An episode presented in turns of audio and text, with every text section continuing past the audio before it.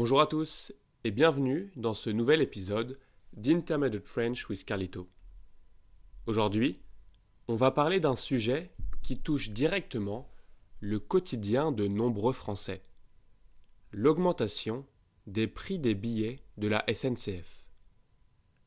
Alors que nous sommes constamment encouragés à privilégier des moyens de transport plus écologiques comme le train, face à l'urgence climatique, il semble paradoxal que les coûts des voyages ferroviaires augmentent. Et c'est ce qu'on va voir aujourd'hui. Alors installez-vous confortablement et on est parti. D'abord, il faut savoir que le prix des billets de train augmente souvent. Cette année, le prix par kilomètre a encore augmenté. Le directeur de la SNCF a dit que l'année prochaine, la hausse ne devrait pas dépasser l'inflation. En gros, les prix n'augmenteront pas beaucoup, juste un peu, avec l'inflation. Mais est-ce que les billets de TGV sont vraiment plus chers Ou c'est juste ce qu'on imagine? Eh bien, les billets sont toujours plus chers parce que la tarification dépend de l'offre et de la demande. Les prix sont calculés en fonction de l'offre et de la demande. C'est ce qu'on appelle le yield management ou la tarification dynamique, selon les mots de la SNCF. Et comme il n'y a pas assez de place par rapport à la demande, eh bien, les prix s'envolent très vite. C'est pour ça que les voyageurs ont la perception réelle que les prix s'envolent lorsqu'ils veulent prendre leur billet. La SNCF a changé sa façon de fixer les prix quand le TGV est apparu. Avant, on payait en fonction de la distance parcourue. La tarification était basée sur un coût au kilomètre, et donc plus on allait loin, plus on payait cher. Quand le TGV s'est lancé, la SNCF a décidé de calquer sa tarification sur celle de l'aérien on indexe plus le prix du billet sur le nombre de kilomètres parcourus, mais en fonction d'autres critères.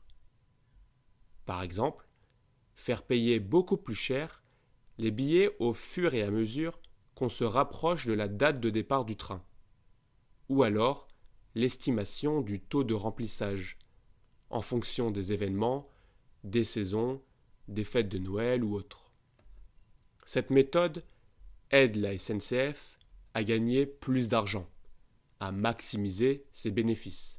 Le TGV a longtemps été la vache à lait du groupe SNCF. Et tout cela a créé pas mal de frustration côté utilisateur. Et ça se comprend.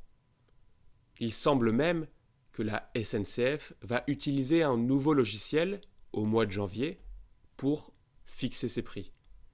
Le système qui a été lancé en 1993 va céder la place à un nouveau logiciel, le S3 Passenger.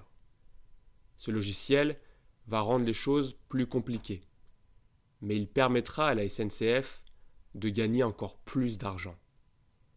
Mais revenons au problème structurel de la SNCF. La demande qui excède l'offre. Autrement dit, il y a plus de gens qui veulent voyager en train qu'il n'y a de place et même si les billets sont plus chers, les gens continuent de les acheter. Le problème, c'est que la SNCF a moins de trains qu'avant, ce qui rend les choses encore plus difficiles. Le président de la SNCF a lui-même avoué qu'environ 20% de billets auraient pu être vendus en plus s'il y avait eu une offre suffisante, soit plus de places dans les trains.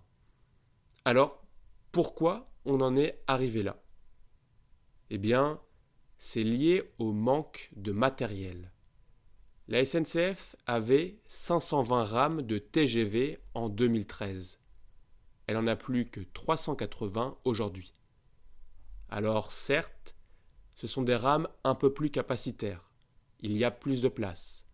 C'est des rames à deux niveaux, mais ça ne suffit pas à compenser la perte de rames et la mise au rebut de dizaines de rames TGV avant leur fin de vie. Alors, comment on explique tout ça?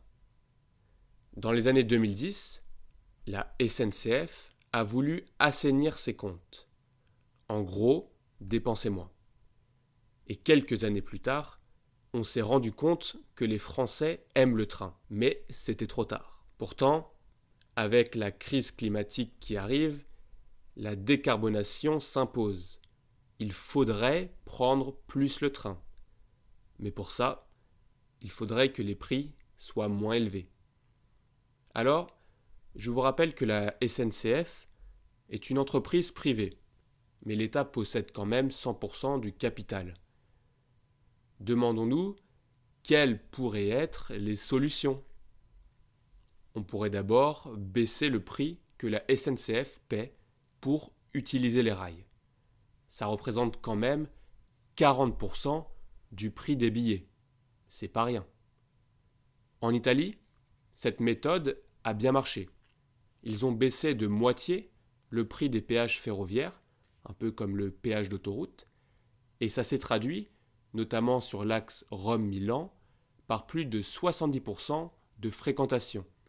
Parce que du coup, ça permet de baisser le prix final du billet. Donc ça, c'est un premier outil très important. On pourrait aussi demander à Alstom, qui fabrique les trains en France, de produire plus et plus vite. Et enfin, on pourrait réduire la TVA pour rendre les billets moins chers. Mais c'est assez difficile. On pourrait la réduire de 10 à 5,5%. Alors en novembre 2020, le Sénat a voté en faveur de cette réduction et puis l'Assemblée nationale s'y est opposée. Et aujourd'hui, c'est plus du tout à l'ordre du jour. Donc, en attendant qu'Alstom se mette à produire en grande quantité des rames de train, les prix vont faire qu'augmenter jusqu'en 2030. Il faut donc s'attendre à une pénurie de places, à moins que le pouvoir public donne des consignes différentes à la SNCF. Voilà, c'est déjà la fin de ce podcast. Il est clair que trouver un équilibre entre rentabilité économique et accessibilité du service public reste un défi majeur. Alors que la crise climatique nous pousse à repenser nos modes de transport, il est crucial que les solutions envisagées soient à la fois durables et accessibles au plus grand nombre.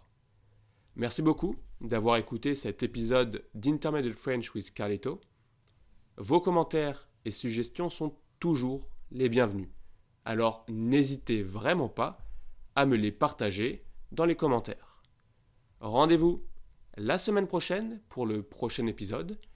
Je vous souhaite de très bonnes fêtes, un joyeux Noël, à très bientôt et bonne continuation. Ciao ciao